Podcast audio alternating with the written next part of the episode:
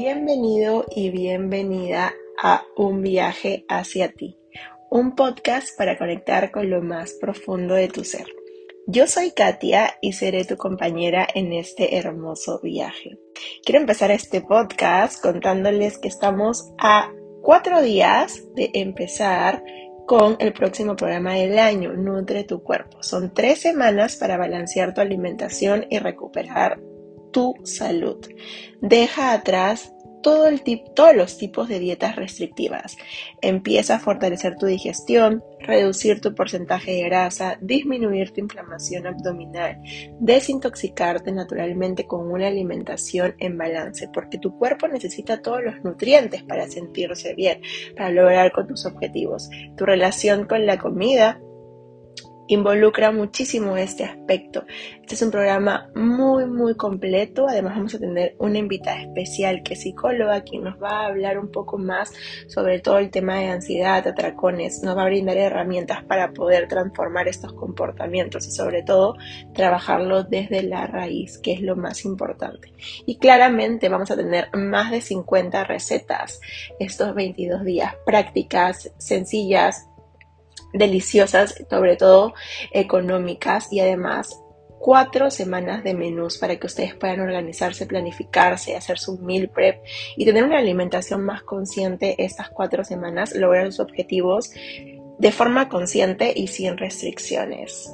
Y ahora sí, vamos a entrar a el capítulo de hoy. Ya saben que si se quieren inscribir al programa pueden ir directamente a mi página web o a mi Instagram arroba Holística o también escribirme a mi WhatsApp directamente si es que tienen alguna duda.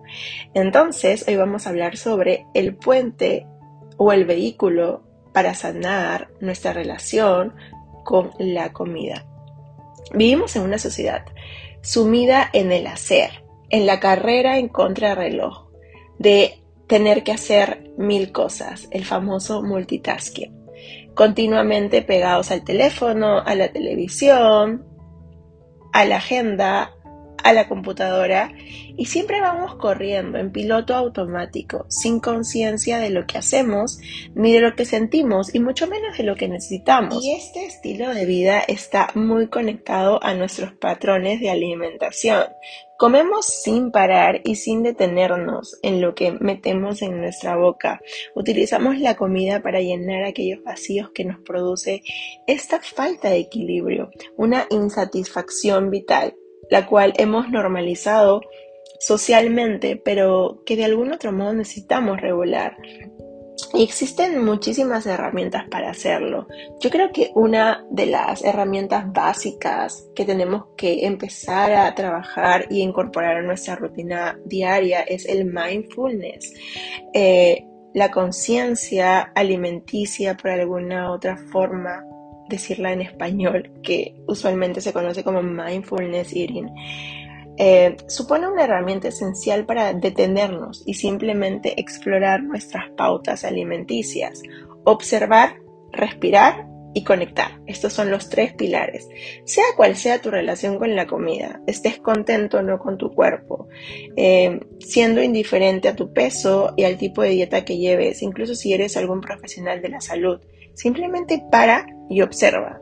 Todos podemos beneficiarnos de la alimentación consciente con un simple gesto de atención plena. Y mi experiencia me dice que observar cómo y por qué o por qué comemos o para qué comemos es el mejor camino para alcanzar los cambios en el qué, cuánto y cuándo comer. Entonces, preferiramos o hagamos hincapié en cómo por qué o para qué, cómo el día de hoy, a qué, cuánto tengo que comer, qué tengo que comer, o a qué hora o cuándo tengo que comer.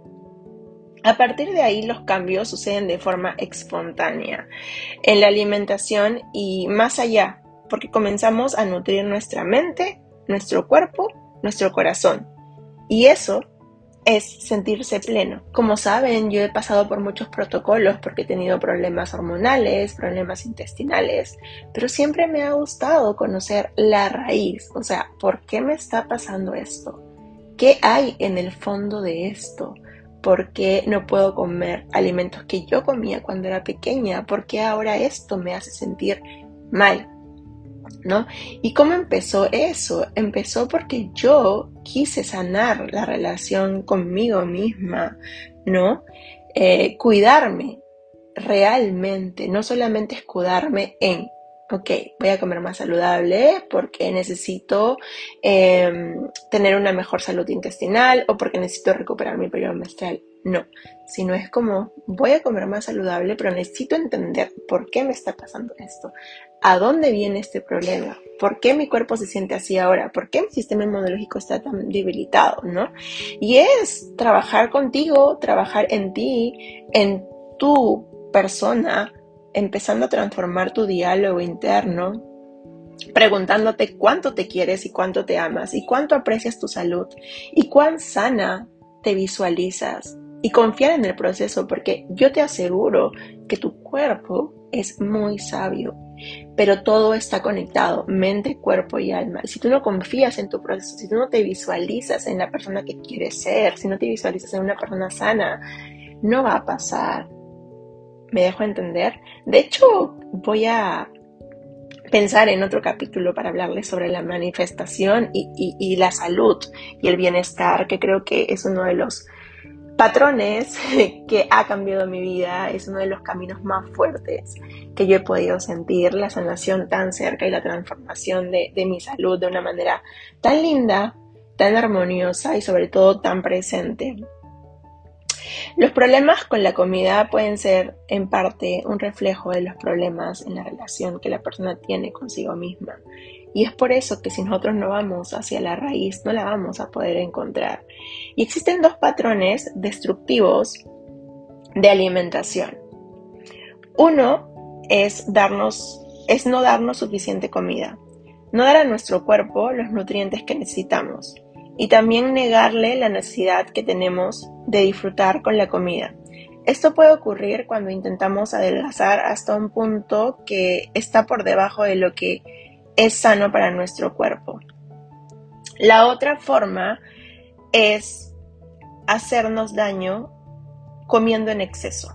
Comer en exceso cuando intentamos evitarlo y no podemos suele estar ligado a dificultades en la relación o en la regulación con nuestras emociones. Y entonces se preguntará, ¿qué es la regulación emocional? Es tener la capacidad de escuchar a nuestras emociones, identificarlas, calmarlas y permitir que nos guíen para tomar las mejores decisiones en nuestra vida y en nuestras relaciones. Tenemos que entender que la primera relación que tenemos en esta vida no es la relación que tenemos con nuestros padres, es la relación que tenemos con nosotros mismos.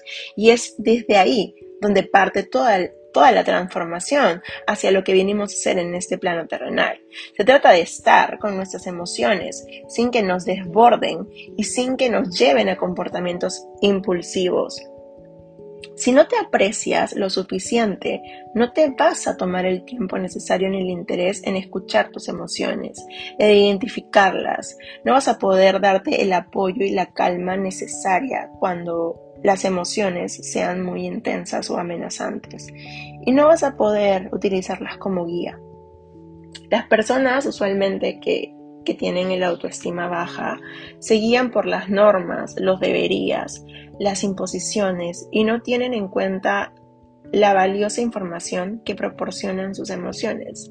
Solamente date un tiempo para escucharte, para realmente conectar contigo. Tu cuerpo, tu mente te está tratando de decir muchas cosas y si te complica hacerlo por primera instancia, porque yo sé que esto puede caer o recurrir en un círculo vicioso que va más en el fondo y como te digo, existe una raíz detrás de la relación que tienes con la comida. No es la comida el culpable de lo que te pasa. La comida es simplemente un vehículo, uno de los una de las necesidades básicas que tenemos nosotros como seres humanos.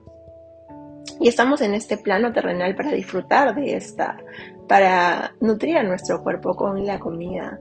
Entonces, si se te complica explorar tus emociones, entenderlas, yo te recomiendo que puedas acudir a algún profesional de la salud. como psicólogos, nutricionistas especializados en estos tipos de temas, health coach, para así poder hacer un trabajo sistemático y completo y que esa, esa emoción o ese, o ese problema que tienes se pueda ser transformado. En realidad no me gusta llamarle problema a nada, pero es como esa patología, ¿no? Que, que te está sucediendo pueda transformarse y puedas encontrar la raíz para que lo puedas trabajar y entiende que es como parte de tu esencia, ¿no? Eh, es parte de, yo digo que es parte de tu currículum vitae y es lo que tú tienes que llevar en tu mochila y simplemente trabajar día a día con eso, aceptándolo para poder transformarlo. Entonces, ahora te voy a brindar eh, algunos consejos para que puedas sanar de una forma más profunda tu relación con la comida. Primero yo te recomiendo que aprendas eh, definiciones básicas sobre la nutrición. Conoce si un alimento es rico en proteínas, aminoácidos, carbohidratos, fibras y, saber cómo influyen estos alimentos en nuestro cuerpo con su consumo y en qué medida necesitas cada uno. Es prueba y error también, entender cómo tu cuerpo se siente luego de comer cada comida. Em, en mi caso me ha ayudado muchísimo estudiar eh, cada una de las materias que, sé que constituyen mi vida, porque me ha hecho entender que no todo es tan superficial como te lo indican en una dieta, ¿no? Que hay mucho detrás y que hay mucho de lo que tu cuerpo necesita para estar bien. Em, dos, que sea un buen momento para ti. Escucha música mientras cocinas, un podcast. Ustedes no saben cuánto yo escucho cuando estoy cocinando. Me encanta escuchar podcasts de historias de vida, de historias de éxito. Eh, veo series cuando cocino o aún mejor, practica el mindfulness si estás ahí. Puedes estar muy presente cocinando. En realidad cocinar es una actividad hermosa. Empieza a conectar con eso. Lo importante es que no lo hagas si no lo quieres hacer hazlo cuando quieras. De repente empieza haciendo tus postres favoritos y de esa forma conectas, eh, de una, de, o sea, de esa forma conectas con la alimentación de una manera bonita. Haz de la hora de comer una experiencia encantadora y agradable. Evita las distracciones eh, de la tecnología y pon tu atención a los sabores, al ambiente, a los olores y la compañía. No te recompenses por los logros con la comida. Tampoco con el alcohol. No es que yo merezca un premio si como esta comida, cuando se trata de una experiencia o un capricho saludable. Pero si es algo no muy sano, más que una recompensa se convertirá a la larga como un castigo, ¿sabes? Y yo siempre digo que todo tiene su fin, que toda comida existe por algo Así que no te des latigazos, no existe una compensación. Recuerda que no eres una máquina, eres un ser humano que merece disfrutar cada una de sus acciones, cada uno de sus actos y más que todo cada una de las comidas que, que come. Así que no existe ningún logro. Yo sé que esto nos, nos enseñaron de pequeños, ¿no? Nos dijeron como que, ah, ok, te sacaste buena nota, vamos a comer tu comida procesada favorita. Y en realidad no funciona así. La comida no es premio ni castigo. La comida es simplemente comida. Em, también te recomiendo que empieces a hacer las versiones saludables de tus golosinas o postres favoritos. En realidad, así como te dije hace un, hace un rato, esto conecta mucho contigo para que puedas disfrutarlas sin desencadenar el ciclo de las culpas. Em, por ejemplo, si te gustan los helados, hacer helados de frutos rojos, Además le das a tu cuerpo también parte de los nutrientes, ¿no? Y lo mejor que todo, conectas con tus sentidos al hacerlo y estoy segura que te chuparás los dedos. Termina la cena o tu última comida o de repente tus almuerzos con algo dulce. Pero no, pues no esos dulces de que ay, llevan chocolates o llevan cosas encima, sino trata de tomarte un dulce de verdad, o sea, trata de tomarte un baño con espuma, leer un buen libro, acurrucarte con tus mascotas, con tu pareja o darte un masaje en las manos con tu crema favorita. Ese es un dulce que tu cuerpo le va a encantar. Crea conciencia del por qué. Empieza a tomar conciencia de las razones emocionales por las que recurres a la comida preguntándote, ¿cómo me siento ahora? ¿Qué puedo hacer para sentirme mejor? Si te sientes ansiosa, prueba a liberar ese malestar haciendo algo de ejercicio, bailando con tu canción favorita a tope, meditando cinco minutos, preguntándote qué está pasando, por qué te sientes ansiosa, o simplemente date una pausa activa, sal a caminar con tu mascota, sal a caminar al parque y verás cómo eso cambia tu perspectiva en el día y en tu, y en tu vida. Y por último, atrévete a probar cosas nuevas. Esto nos reta, esto nos beneficia, esto hace que aprendamos más. A veces nos negamos a experimentar y puede que nos estemos privando de grandes sensaciones para nuestro sentido del gusto y nuestra salud. Juega con las especias, prueba esa fruta que llevas años viéndolas en el mercado y que tan rara te parece y dale una oportunidad a los restaurantes saludables, con opciones veganas, vegetarianas, eh, y empieza a hacer algo nuevo, empieza a hacer algo diferente para sentirte complacida. En realidad, este trabajo y este puente para sanar la relación con la comida no es simplemente decir, ok, hoy lo voy a sanar eh, porque bla, bla, bla y porque no voy a comer tantas cosas, sino es como, ok, tengo la oportunidad de sanar mi relación con la comida y voy a empezar a seguir las herramientas que me hacen sentir bien, con las cuales puedo disfrutar em, y voy a empezar a incorporar estos hábitos en mi vida. Lo esencial es que entiendas que tu cuerpo es tu templo. Estoy segura si estás escuchando este podcast es porque vas a transformar tu relación con la comida ya mismo. Si te gustó este podcast, compártelo y regresa la próxima semana porque se vienen episodios increíbles. Si lo escuchas hasta acá y quieres darme algún comentario, alguna idea para un próximo capítulo, estás libre en hacerlo, lo puedes dejar por comentarios o puedes ir a mi Instagram. Y no olvides que este domingo 13 empezamos con nuestro segundo programa del año para conectar con la alimentación de una forma diferente, una forma intuitiva y en balance. Date esa oportunidad para empezar a conectar con lo más profundo de tu ser, nutrirte siendo consciente. Te espero la próxima semana. Chao, chao.